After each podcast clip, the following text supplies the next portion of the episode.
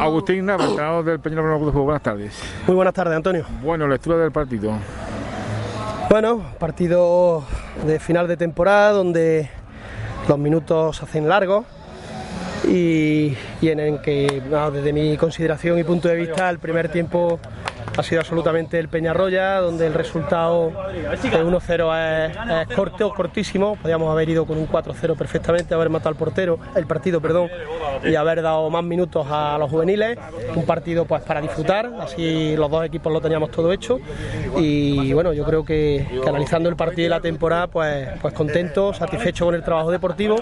Y el partido es reflejo de la temporada. Hemos llegado siete veces, hemos hecho dos goles y, es reflejo la defensa sólida y arriba pues un poquito con la dinamita moja, aunque bueno, en líneas generales creo que satisfecho.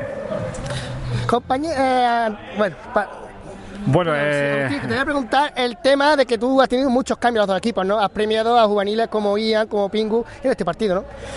Sí, bueno, Ian y Pingu son seniors de, primer año, han premiado porque llevan toda la temporada, han tenido menos minutos que el resto de la plantilla y evidentemente se merecían el premio de, disfrutar de, un partido completo y además, bueno, pues por, lesiones y por circunstancias también hemos considerado que había juveniles que han estado entrenando con la plantilla senior las últimas jornadas y se merecían también ese debut.